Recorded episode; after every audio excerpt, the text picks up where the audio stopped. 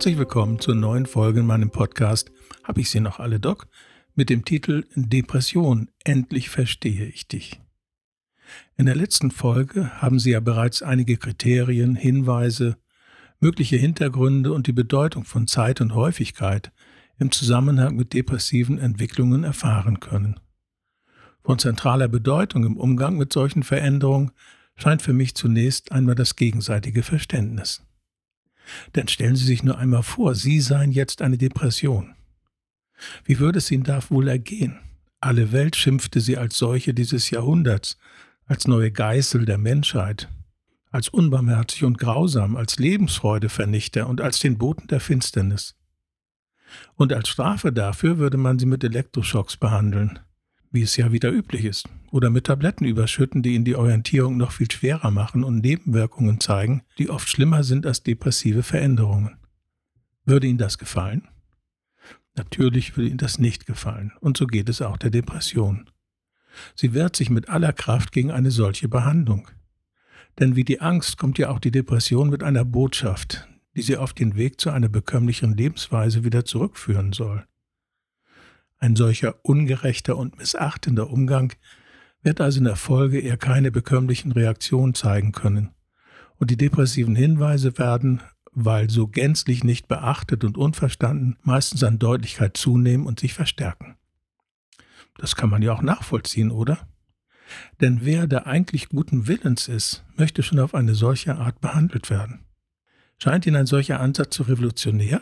Oder reiben Sie sich verwundert die Augen und sagen, hey, so habe ich das bisher noch gar nicht gesehen und lassen sich neugierig geworden auf diese Perspektiven ein? Dann lassen Sie uns gemeinsam der Depression unseren Respekt erweisen und unsere Bereitschaft zeigen, ihr endlich einmal zuzuhören, anstatt sie zu verdammen und erbittert zu bekämpfen. Hören wir also einmal zu, was die Depression uns in ihrer Sprache so zu sagen haben kann. Sehr häufig spürt man Unzufriedenheit in Verbindung mit dem Gefühl der Niedergeschlagenheit und der Mutlosigkeit. Unzufriedenheit ist ja ein starker Motor für Veränderung und Antrieb, um aus Unzufriedenheit wieder Zufriedenheit zu machen. Das hat jeder von uns sicher gar nicht selten erlebt. Kommen jetzt aber die genannten anderen beiden Elemente hinzu, also die Niedergeschlagenheit und die Mutlosigkeit, hat sich inzwischen etwas verändert. Denn entweder haben wir keinen Versuch unternommen, Änderungen zu finden und umzusetzen, oder aber wir sind mit unseren Versuchen gescheitert. Und das kann ja viele Gründe haben. Wir haben also die Erfahrung gemacht, ich bin unzufrieden, ich habe das erkannt, ich habe versucht, etwas zu verändern, ich bin dabei gescheitert und habe mein Ziel nicht erreicht. Das drückt nieder und nimmt so häufig auch den Mut. Beispielhaft kann man sich vorstellen, dass am Arbeitsplatz eine Kollegin oder ein Kollege sich die allergrößte Mühe gibt, ihnen das Leben schwer zu machen. Darauf haben sie versucht, das im Gespräch zu klären, sind dabei aber eiskalt abgewiesen worden. Haben Sie so etwas schon einmal erlebt? Denn solche Situationen gibt es ja nicht nur am Arbeitsplatz. Jetzt kann man die Sache auf sich beruhen lassen und weiter leiden. Der nächste Schritt kann aber auch sein, sich mit einem Vorgesetzten über die Situation auszutauschen, um auf diesem Wege etwas zu erreichen. Scheitert auch dieser Versuch, können sie resignieren, die Bedrücktheit nimmt in der Folge zu und sie gehen jeden Tag gebückt zum Arbeitsplatz. Oder sie erlernen zum Beispiel Abwehrtechniken oder Strategien, mit einem solchen Verhalten umzugehen. Das führt nahezu immer zum Erfolg. Sollte aber auch das nicht fruchten, bleibt auch ein Wechsel des Arbeitsplatzes als letzte Möglichkeit. Eines ist dabei sehr klar, die depressive Entwicklung ist keinesfalls eine rätselhafte Krankheit sondern vielmehr steht der Hinweis, dir geht es nicht so gut, du solltest etwas verändern, pack es an. Das wird in der Theorie mitunter leichter sein, als es praktisch umzusetzen ist. Aber wenn nach einiger Zeit sich vielleicht noch Wut bei Ihnen einstellt und Ihnen zu Hilfe kommt, gibt es doch zahlreiche Alternativen. Sehr häufig kommt die Depression auch mit der Botschaft Ratlosigkeit und Antriebsarmut einher. Man fühlt sich dann wie mit Blei beladen. Alles ist unfassbar schwer und wirkt aussichtslos, weil man keine Perspektive sieht. Schauen wir auch hier einmal genauer hin. Sie leben seit Jahren in einer Beziehung, die nur noch auf dem Papier besteht. Liebe und Zärtlichkeiten finden weder Resonanz noch werden sie erwidert. Gleichgültigkeit und Desinteresse am Wohlergehen des Partners haben lange Einzug gehalten. Es gelingt ihnen aber nicht, das zu artikulieren oder darüber zu reden. Zu groß ist die Angst, es könnte eine aggressive Reaktion zur Folge haben, oder ihr Partner lässt sich auf Gespräche einfach gar nicht ein. Ihre wiederholten Versuche, die Liebe wieder aufzubauen, scheitern.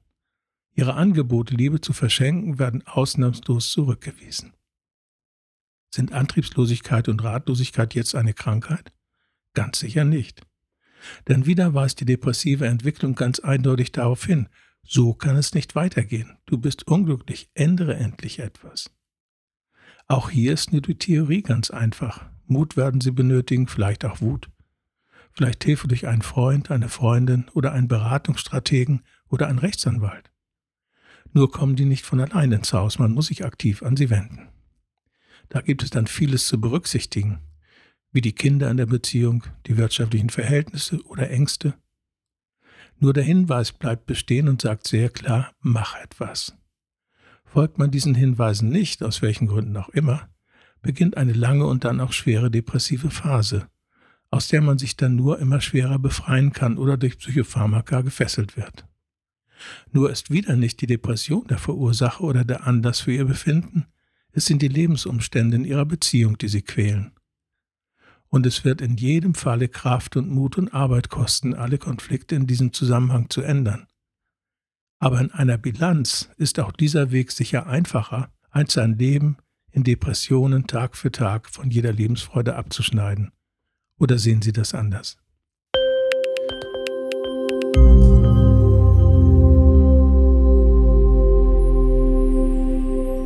Ein besonders intensives Gefühl, das gemeinhin auch als besonders quälend und belastend empfunden wird im Rahmen von depressiven Entwicklungen, ist ein Gefühl der Leere.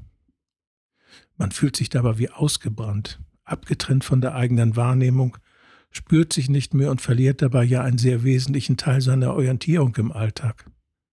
Denn gerade auf die Bedeutung der emotionalen Kompetenz habe ich ja an vielen Stellen in diesem Podcast hingewiesen. Zu dieser Lehre ist zu sagen, dass sie niemals am Beginn einer depressiven Entwicklung steht.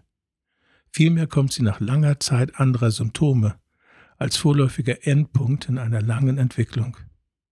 Entweder wurden dann die früheren Hinweise und Anzeichen nicht beachtet, oder sie wurden nicht verstanden, oder es war unmöglich, etwas zu ändern, weil der Handlungsspielraum nicht gegeben war.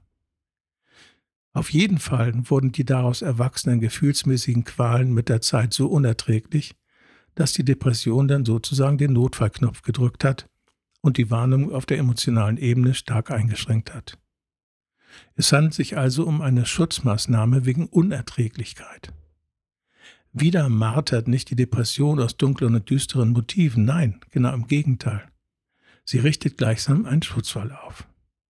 Da dieser Wall am Endpunkt einer längeren Entwicklung steht, die schon über Jahre laufen kann, sind Veränderungen naturgemäß nicht eben einfach. Aber Veränderungen sind auch an dieser Stelle möglich. Wer damit beginnt, seine eigenen Gefühle zu sich und mit sich wieder zu entdecken, wird oft überrascht, dass trotz der vermeintlichen kompletten Leere Gefühl für Gefühl eines nach dem anderen wieder zu entdecken ist. Dabei ist es hilfreich und wichtig, bei der elementaren Wahrnehmung zu beginnen. Das kann zum Beispiel im körperlichen Bereich erfolgen, bei der Wahrnehmung der einzelnen Körperregionen und Empfindungen wie warm oder kalt oder leicht oder schwer. Es gibt eine Vielzahl von Zugangsmöglichkeiten, die Lehre wieder mit Inhalt füllen. Dabei braucht es dann natürlich auch Geduld, denn die Depression hatte ja nicht umsonst den Schutzfall errichtet, sondern es gab gute Gründe dafür. Und diesen Gründen kann man sich nur behutsam und Schritt für Schritt dann wieder nähern. Aber wieder lässt sich feststellen, die Depression, die viel gescholtene, die so oft missverstanden, die vermeintlich so sehr dunkle Macht, wird bei einer solchen näheren Betrachtung in einem ganz anderen, in einem wegweisenden und in diesem Sinne bekömmlichen Licht. Hört sich das alles sehr abenteuerlich für Sie an und scheinen Ihnen diese Perspektiven fernab von Ihrem eigenen Bild von Depression oder depressiven Entwicklung? Und fragen Sie sich, wie diese Perspektiven wohl entstanden sind. Dann darf ich Ihnen eine Information vielleicht nicht vorenthalten. In mehr als 20 Jahren therapeutischer und mehr als weiteren 20 Jahren ärztlicher Tätigkeit ist mir niemals in vielen tausend Sitzungen eine Depression begegnet, in der sich diese Zusammenhänge nicht darstellen ließen. Deshalb fühle ich mich in einem solchen Sinne geradezu verpflichtet, das Bild von Depressionen in einem angemessenen Licht darzustellen und gerade zu rücken. Denn das hilft den Menschen, die solche depressive Entwicklungen erleben, ebenso, wie es dem Anliegen der Depression gerecht wird, als Wegweiser und als Begleiter zur Orientierung im Alltag.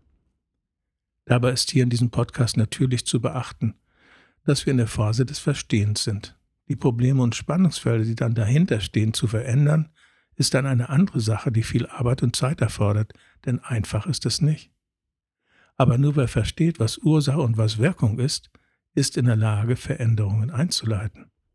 Deshalb ist das Verstehen die Grundlage zunächst für alles. Und eine gewisse Entlastung ist auch oft bereit zu spüren, wenn man auf diese Weise Botschaften und Ursachen verstehen kann. Und statt Kampf gegen die Depression kann dann endlich eine Kooperation entstehen mit dem gemeinsamen Ziel, das Leben wieder angenehm und bekömmlich zu gestalten. Auch in den nächsten Folgen haben Sie die Möglichkeit, weiter Klarheit und Sicherheit, weiter neue Perspektiven und Umgangsmöglichkeiten mit depressiven Entwicklungen zu entdecken. Und gerne lade ich Sie dazu ein.